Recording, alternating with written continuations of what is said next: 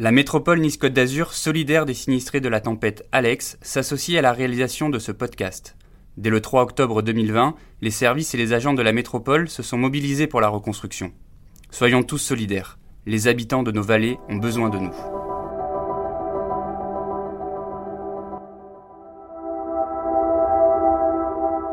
Il faut être là euh, au milieu de la tempête et il faut continuer à, gérer euh, tout ce qu'il y a à gérer.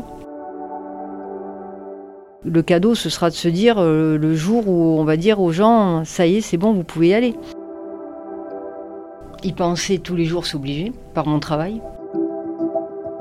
Là, il n'y a plus rien. Partir, c'était comme fuir. Donc, je dis non, il faut, je pense qu'il faut rester. Je me dis, il faut, tirer toutes les conséquences de ce qui s'est passé et il faut sortir meilleur, plus haut, plus fort et, plus beau de, cette, euh, de cet événement. C'est ce qu'il faut en tirer. Il faut surtout pas tirer vers le bas, il faut tirer vers le haut.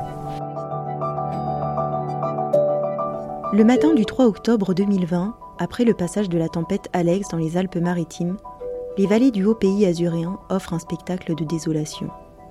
La nuit, des pluies violentes ont fait gonfler les rivières et l'eau a emporté sur son passage des maisons, des routes et des voitures. De la Vésubie à la Roya, ce sont des centaines de personnes qui se retrouvent d'un coup privées d'eau et d'électricité. Les dégâts matériels sont considérables, les pertes humaines impressionnantes. Pendant un an, Nice Matin se propose de recueillir les témoignages des habitants des vallées. Ils partageront avec nous leurs craintes, mais aussi leurs espoirs, le temps de leur reconstruction. À chaque rendez-vous, un témoin, une histoire, je suis Flora Zanichelli et vous écoutez Alex, un podcast de la rédaction de Nice Matin. Aujourd'hui, épisode 17, Sandra Jordan, contrôleuse de travaux et brailloise d'adoption depuis 5 ans. Un entretien réalisé 7 mois après le passage de la tempête. C'est un jour de pluie que nous rencontrons Sandra Jordan. Elle est de passage à Nice pour une réunion. C'est une dame énergique aux cheveux courts qui se présente dans le hall de Nice Matin. Originaire de Menton, elle revient sur son installation à Breil. C'était il y a cinq ans. Suis venue m'installer à Breil-sur-Roya pour mon travail. Euh, je suis également présidente de deux associations sportives et mon métier actuellement est contrôleur de travaux pour la reconstruction de la vallée de la Roya pour le département des Alpes-Maritimes. Je suis venue m'installer à Breil parce que j'habitais Menton et ça faisait beaucoup de routes tous les jours. Ça faisait déjà deux ans que j'étais en poste sur Breil. Donc ça a été vraiment une opportunité de venir m'installer dans, dans ce petit village euh, pour être à proximité de mon travail. La vie à Breil-sur-Roya, c'est très agréable, c'est un petit village. Il y avait tout ce qu'il fallait autour. On a tous les commerces euh, nécessaires. Euh, il y avait les activités sportives, puisque c'est un petit peu mon dada, donc euh, qui, étaient là, que ce soit de l'aquatique, de la montagne, on pouvait tout faire. Et puis, et puis ça a été un coup de cœur aussi, parce que c'est la première ville au premier village qui est le plus proche euh, du littoral quand même. On n'est pas encore dans un milieu de montagne comme à où là je pense que j'aurais pas pu vivre parce que ben, il faut être montagnard quelque part. Hein. C'est, une aventure de, de vivre euh, au-delà de Breil, enfin je pense pour moi en tout cas. Et donc Breil c'était le bon compromis vraiment pour, euh, pour s'installer. À Breil, j'habite de l'autre côté de la voie ferrée, donc de l'autre côté de la gare SNCF, donc dans un petit lotissement. J'ai pas été touchée par les intempéries, en tout cas de la tempête Alex. Sandra Jordan a cependant vécu la tempête Alex en première ligne. Sept mois après, elle revient avec minutie sur cette soirée et cette nuit de l'horreur, où il a fallu agir pour éviter les drames, sans pour autant mettre en danger les agents sous sa responsabilité. Ce jour-là, donc, après une journée passée à Nice, Le 2 octobre, je suis rentrée à Breil-sur-Roya, il était 17h30. Euh, J'ai commencé à prendre la pluie euh, simplement vers Pienne-Basse, donc euh, un petit hameau au sud de Breil. Avant, euh, j'avais pas conscience de la pluie qui tombait, puisque sur Nice, il y avait beaucoup de vent, mais il n'y avait pas de pluie comme ça à ce point. Et là, donc mon mari qui est adjoint aux travaux me dit, écoute, viens nous donner un coup de main à la mairie, vraiment on a déjà évacué le camping, on a évacué euh, des quartiers. Euh, ça va mal. Donc euh, j'appelle ma, direction en disant bah, écoutez, je rentre en renfort, euh, mais je reste sur la, mairie de Breil hein, et je prends le secteur euh, des routes de la Roya pour donner un coup de main. Au fil de la nuit, les informations arrivent au compte-gouttes. Là, c'est un pont qui s'écroule. Ailleurs, un monsieur dont la maison a été emportée. Partout, les coupures d'électricité se multiplient il faut déplacer les sinistrés, parce que l'eau a envahi le local où ils ont trouvé refuge.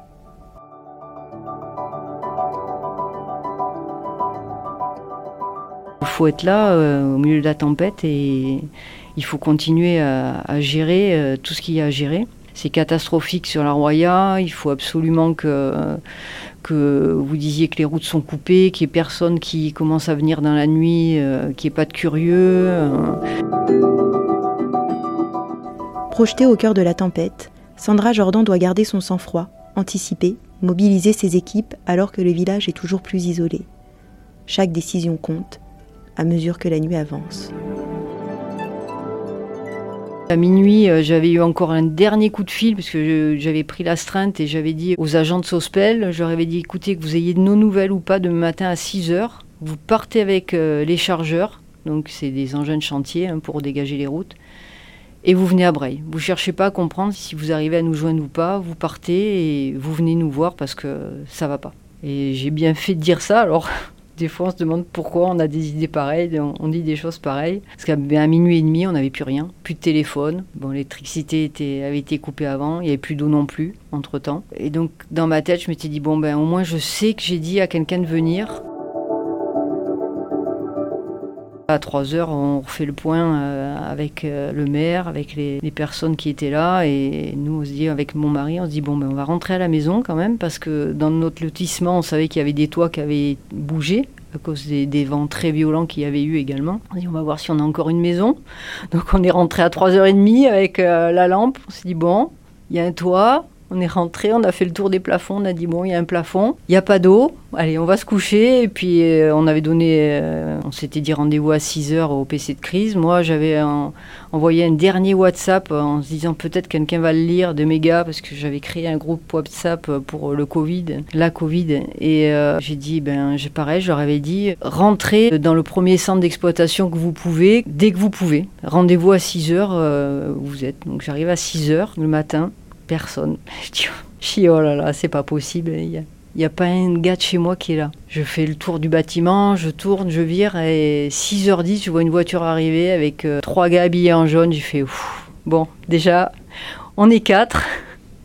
C'est un bon début. On va, on va se mettre en, ordre de marche parce que maintenant, euh, ben, les réactions immédiates, c'est fini. Maintenant, il faut passer en mode euh, reconnaissance et faire un état des lieux et voir où on peut aller.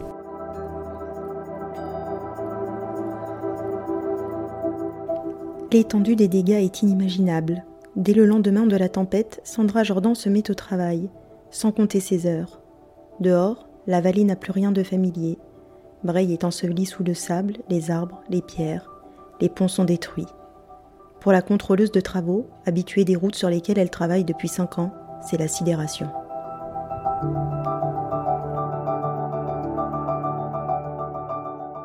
On rencontre des agents d'EDF qui étaient là avec un pick-up. Ils nous disent ben nous, il faut qu'on descende absolument euh, à l'usine euh, de Pienne-Basse, à notre usine hydroélectrique. Il faut qu'on aille voir dans quel état elle est. Euh, je suis ben allez, on, part avec vous. Et là, on fait 300 mètres et la Roya était énorme. Et je leur dis mais roulez bien à droite quand même parce que je sais que j'ai des endroits de route là qui étaient un petit poil fragile et d'ailleurs je leur dis arrêtez-vous et on va voir et on a bien fait de s'arrêter parce qu'en fait ben il n'y avait plus que l'enrobé. L'enrobé c'est la couche de noir que vous voyez euh, quand vous passez dessus et dessous c'était tout vide.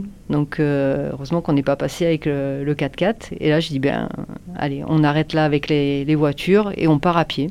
Et là pareil donc euh, ben on fait 300 mètres et on se dit mais où est la route? Il n'y avait plus de route. Il y avait, euh, il restait un petit passage de 50 cm sur le bord, donc euh, on continue. J'ai dit allez, c'est pas grave, il faut continuer, ça c'est rien, ça peut se remblayer.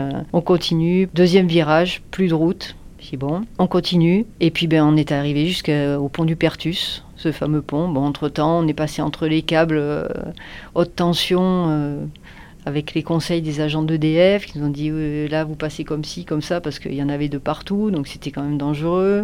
On ne savait pas si c'était encore euh, alimenté ou pas. On, est monté sur des monticules aussi euh, de matériaux qui avaient des vallées de, Talouec de, qui venaient de la voie ferrée. je sais pas, ça devait faire 5 mètres de haut. Et puis on a découvert donc le pont du Pertus qui était plus là, avec des gens de l'autre côté qui nous faisaient signe. On s'est dit bon, il y a encore de la vie de l'autre côté. Et, voilà. Et, euh, puis ben là, euh, on rebrousse chemin, on remonte et, et là, je me mets en mode euh, il faut rendre compte, il faut faire un état des lieux. Les mois passent, mais le souvenir de la tempête reste intact. Partout, il se rappelle aux habitants. Y penser tous les jours, c'est obligé, par mon travail. Donc il euh, n'y a pas de décrochage. Les jours de repos, les week-ends, en plus avec la Covid, le confinement, où on ne peut pas sortir de chez nous, on va acheter le pain, on va dans le village, ben, les stigmates sont là tous les jours aussi. Donc oui, c'est tous les jours. Sandra Jordan fait partie de la mission Reconstruction Vallée, mise en place par le département. Elle s'occupe des routes et des ponts, détruits par la tempête. Et petit à petit, là où les travaux avancent, la vie reprend. Elle raconte. Je me sens en mission parce que je me dis euh, bah, maintenant il faut reconstruire, donc euh, il faut y aller, il faut, faut tout mettre en ordre de marche pour que tout avance le plus vite possible. Les infrastructures routières, ben, c'est la base. S'il n'y a pas de route, euh, il n'y a pas de vie. Moi, le matin, je me lève, il est 7h15, parce que j'habite à côté du travail, hein, donc il faut en profiter. 8 heures euh, au boulot, dans les bureaux. On est à côté du groupement d'entreprises qui réalise les travaux. Donc on fait le point en général euh, sur les travaux de la journée, s'il y a des choses un petit peu particulières à aller euh, voir ensemble. Et, euh, et après, euh, c'est essentiellement du terrain. Visiter les chantiers, donc euh, qui sont en ce moment, je sais pas, il doit y avoir 40, 50 chantiers dans la vallée de la Roya. Donc nous sommes deux contrôleurs de travaux pour refaire ça. Et voilà, donc on sillonne les routes, alors soit en voiture, soit moi euh, une partie en vélo électrique parce qu'il y a beaucoup d'endroits qui sont euh, pas accessibles ou alors il y a beaucoup d'attentes puisque ben, il y a des toupies euh, qui coulent du béton, il y a des grutages, donc avec mon vélo ben, je me faufile un peu partout. voilà, ça me permet de me, déplacer sur, les chantiers. Et alors midi, il n'y a pas vraiment d'heure parce que ben on peut être à Tende, comme on peut être à Breil, comme on peut être je ne sais où. Voilà, c'est ça jusqu'à 5 euh, heures, des fois plus. On a des tournées à faire aussi le soir avant que la circulation soit ouverte aux usagers avec le feu tricolore qui permet euh, de circuler dans, les gorges de Paganin. Il y a des soirs, c'est 19h30 comme mardi dernier sur les réunions de chantier qui, se terminent parce que ben il faut qu'on fasse le point et il faut vraiment que ça avance, qu'on donne notre avis sur certaines choses, qu'on laisse pas des, points euh, à l'arrêt pour que l'entreprise elle puisse continuer à, à puis des fois, ben, encore un petit peu le soir, euh, parce qu'avec le les possibilités de télétravail, ben, on emmène le travail à la maison. Donc euh, il y a quand même malgré tout euh, beaucoup d'administratifs à, à, gérer aussi. Et voilà, donc des bonnes journées bien remplies. Forcément, il y a des jours où c'est pas le moral qui est un peu plus bas, mais on a un petit coup de mou c'est humain, hein, si on l'avait pas, euh, ce serait pas normal. Mais non, non, il faut y aller. On est une équipe, euh, voilà, solide, solidaire, euh, puis avec tous les acteurs de terrain, avec tous les gens qui sont là, on est là pour pour être le plus efficient possible, pour reconstruire, pas reconstruire bêtement, je dirais, mais de façon la plus résiliente possible.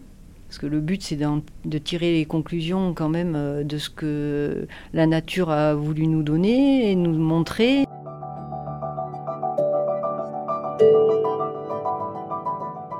La reconstruction résiliente, pour nous, euh, c'est de passer par euh, des techniques de reconstruction qui privilégient la verticalité. C'est-à-dire que, alors sans rentrer dans la technique pour que tout le monde comprenne, quand on fait un, mur, On dit qu'il faut un fruit, donc en fait le, bas du mur est beaucoup plus large que le haut du mur. Donc là, nous, on met en place des, solutions où euh, le pied du mur et le haut du mur sont de la même largeur. Donc il n'y a pas ce fruit qu'on appelle. Ce sont des constructions verticales avec des panneaux préfabriqués euh, énormément. Voilà, pour essayer ben, les 2, 3, 4 mètres qu'on va pouvoir redonner à la rivière, on veut lui laisser. La mission reconstruction comprend un chef de service, un géologue, une dessinatrice projeteuse et deux contrôleurs de travaux. Et dans la Roya, ce sont plus de 200 ouvriers qui travaillent d'arrache-pied. Le contact est, quotidien avec les ouvriers, puisque quand on va sur les chantiers, ben forcément, euh, on va voir le chef d'équipe, on discute avec lui, on lui demande euh, où il en est de, de son travail, s'il a rencontré des, difficultés, quelles sont les prévisions, le planning. Euh, donc on fait des points euh, réguliers. Les gens sont dans l'état d'esprit de reconstruire, de reconstruire mieux, d'avoir une vallée encore plus belle après. Moi, c'est ce que je me dis. Je me dis, il faut tirer toutes les conséquences de ce qui s'est passé et il faut sortir meilleur, plus haut, plus fort et, plus beau de cet événement. C'est ce qu'il faut en tirer. Il faut surtout pas tirer vers le bas, il faut tirer vers le haut. Fiers de tous les chantiers parce que ben il n'y a pas de petits chantiers ou oui il y a un gros chantier actuellement il y a la construction d'un pont donc euh, même pour moi c'est la première fois que je vais euh, suivre la construction d'un pont parce que ben ça on construit pas des ponts comme ça euh, régulièrement surtout dans nos vallées. Mais après chaque petite brèche parce que nous à chaque fois qu'en fait il y a un trou dans la route qui se voit ou qui ne se voit pas on a appelé ça des brèches. Elles sont numérotées. Rien que sur l'axe euh, de la frontière italienne du bas jusqu'à la frontière italienne du haut, donc le col de Tende, et on n'a pas fini complètement de les recenser, on en a 128. Donc que soit la plus petite ou, euh, évidemment il y en a des très grandes, euh, elles sont toutes importantes parce qu'en fait c'est la, succession de, reconstruction de toutes ces petites brèches qui va faire qu'à la fin on aura, euh, on aura vraiment une route qui sera en état pour les usagers. Voilà, le cadeau ce sera de se dire le jour où on va dire aux gens ça y est c'est bon vous pouvez y aller. Certains moments restent d'ailleurs particulièrement gravés. Les moments un petit peu particuliers, ben, c'est euh, les moments où, euh, par exemple, euh, on a fait les passages busés entre Breil et, et Fontan-Saorge, où on a pu traverser la rivière et dire bonjour ben, au maire et, par exemple, au premier adjoint de, de la mairie de Fontan qui était de l'autre côté, qui nous ont pris dans les bras, ils nous ont dit ça y est, vous êtes là. Enfin, voilà, des, moments comme ça, où euh, la poste du, pont euh, des 14 arches attendent euh, en se disant allez, ça y est, ça là aussi, les gens vont pouvoir circuler de façon un peu plus pérenne et, se dire bon, ben, demain matin, je vais pouvoir passer de l'autre côté sans se, dire ça risque de tomber ou parce qu'il y a un petit peu de pluie, on risque de plus passer.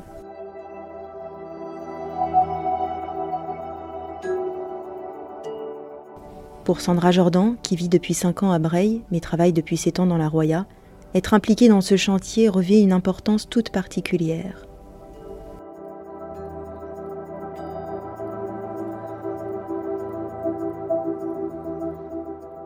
Les relations avec la population, évidemment, j'en ai énormément parce qu'en plus, euh, ça faisait sept ans que j'étais dans le secteur en tant que contrôleur de travaux. Donc, quand on est contrôleur de travaux euh, pour la direction euh, des routes dans un secteur comme la Roya, bien évidemment, on a des contacts réguliers avec la population, avec les élus, avec tous les concessionnaires. En plus, une femme dans un métier d'homme et avec tous les les petites choses que cela peut amener. Donc euh, évidemment, j'avais beaucoup de relations euh, avec, euh, avec tout le monde. Voilà, donc dès qu'il y avait quelque chose sur la route, c'était un coup de fil. Qu'est-ce qui se passe Qu'est-ce qu'on fait Voilà, le moindre chose. Donc il y avait déjà de très bonnes relations et elles perdurent euh, aujourd'hui. Et euh, c'est vrai que c'est un petit peu pour ça que je suis restée euh, dans le Royaume aussi, parce qu'en fait, je devais partir. J'avais un autre poste. Avant Alex, j'avais postulé sur un autre poste, et puis ben, il y a eu Alex. Voilà, je me disais, là, c'est important que tu restes, que tu assistes à la, reconstruction. Je me suis sentie, alors pas investie d'une mission, mais je me suis dit quand même, ça fait 7 ans que tu es là, tu as donné 7 ans de ta vie pour que la route euh, soit dans cet état, qu'elle soit accessible aux usagers euh, toujours dans les meilleures conditions. Là, il n'y a plus rien. Partir, c'était comme fuir. Donc, je dis non, il faut, je pense qu'il faut rester, il faut y aller. Puis tous ces gens qui m'ont fait confiance, avec qui on avait des relations, qui sont très très content de me voir maintenant et moi c'est pareil, c'est réciproque. Même si des fois ben, c'est des montagnards, hein, les relations euh, sont pas toujours euh, faciles, on se dit les choses, mais c'est bien aussi plutôt que ce soit par derrière comme on dit. Hein. Non mais j'aime bien cet esprit euh, franc, franchouillard. Voilà, on se dit les choses. quand c'est oui c'est oui, quand c'est non c'est non. Mais on est franc. Quand c'est pas possible, ben, c'est pas possible. Mais ils, ont une confiance parce qu'ils savent que on est des gens droits on va pas leur raconter des bobards. Et, euh, donc euh, oui, il y a beaucoup, beaucoup de relations euh, avec, avec tout le monde.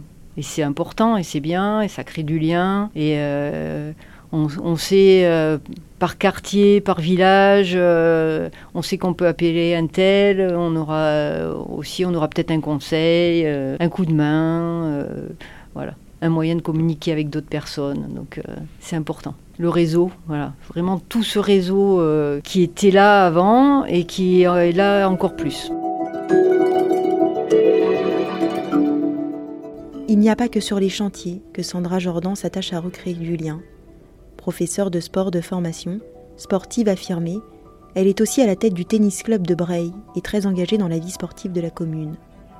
Juste avant le passage d'Alex, elle avait réussi à mettre sur pied un club de natation elle revient sur ce moment heureux qui a précédé la tempête.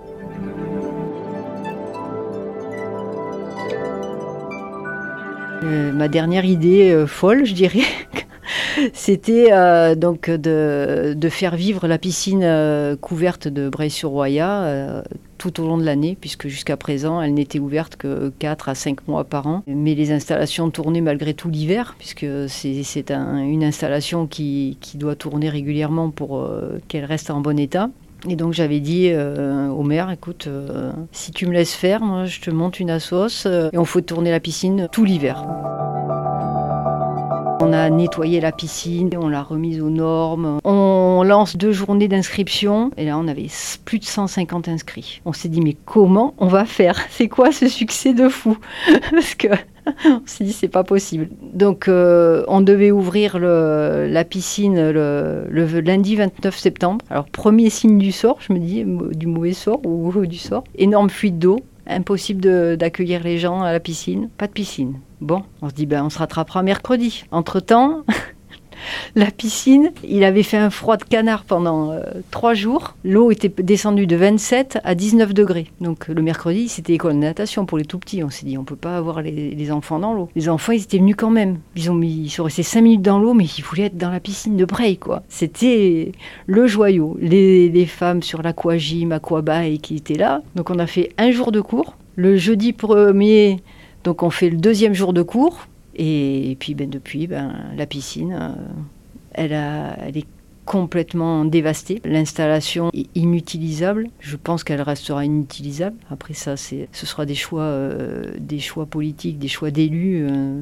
pour voir ce qui va en être fait. Mais voilà, donc c'est une aventure qui a été courte, intense, qui est fédératrice à un point euh, qu'on n'aurait même pas pu imaginer, puisqu'on faisait tout, de l'accueil au ménage, euh, à la surveillance de baignade, au cours de, dans l'eau. Enfin, en un mois et demi, on avait réussi avec les forces vives que de, de et puis quelques personnes de la vallée à monter un outil mais euh, inimaginable.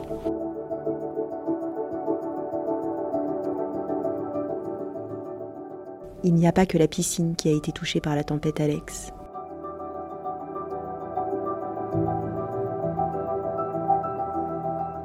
Pour ce qui est du club de tennis, il n'y a plus d'installation sportive. Normalement, l'hiver, on était dans un gymnase, il n'y a plus de gymnase. Ce qu'il faut se dire, c'est qu'un d'un point de vue sportif et installation loisir, la ville de Bray n'a absolument plus rien. Elle avait un stade, elle n'a plus de stade. Elle avait un city, elle n'a plus de city. Elle avait deux terrains de tennis, il n'y a plus de terrain de tennis.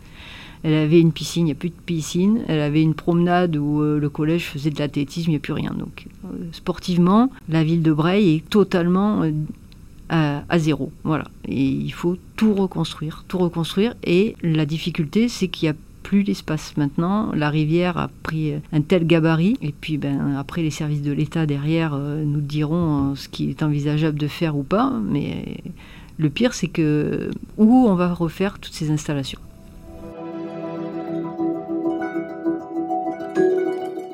En attendant les réponses des autorités, les sportifs s'organisent comme ils le peuvent.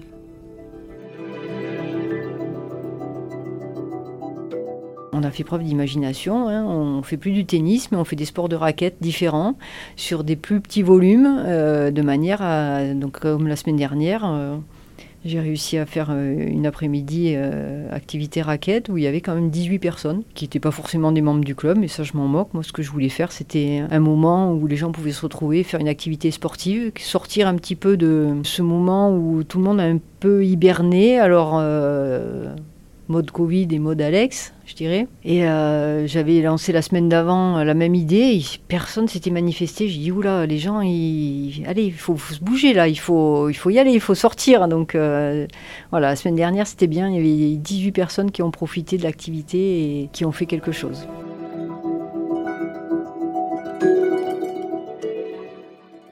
Il y avait un petit parcours euh, santé qui, avait été fait par euh, euh, une, jeune fille qui a monté sa boîte de coach sportif, suite et qui habite Breil aussi. Et donc, ben, ils étaient très très contents, très heureux de se retrouver déjà, parce que quand on habite dans des villages comme ça, les gens n'habitent plus vraiment dans le centre du village. Ils sont éparpillés dans des maisons individuelles, donc ils se voient un peu moins. Alors les, copains euh, se retrouvent un petit peu en fonction des âges, mais là, le plus petit avait, euh, avait 3 ans et le plus grand, c'était moi, je dirais pas mon âge.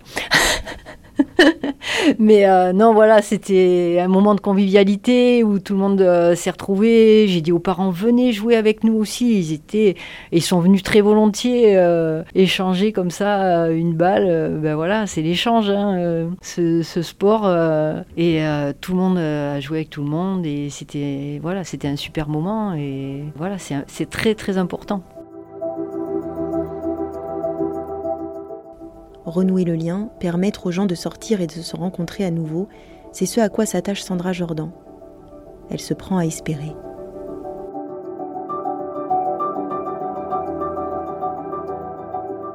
Dans le temps, je sais que ça va se reconstruire, ça c'est une certitude. Nous, on se fixe euh, des objectifs ambitieux à la reconstruction. Hein. Je ne dirais pas euh, de date là, mais on se met la barre haute parce qu'on on veut s'y tenir. Revoir déjà notre vallée, évidemment. Euh, alors, défigurée, elle le restera pendant des années parce que tous ces arbres qui manquent sur ces berges, euh, toutes, ces maisons éventrées. Donc ça, euh, donc euh, revoir le, plus vite possible la vallée dans le, meilleur état possible, et surtout que cette reconstruction, enfin cette tempête Alex, nous fasse sortir par le haut.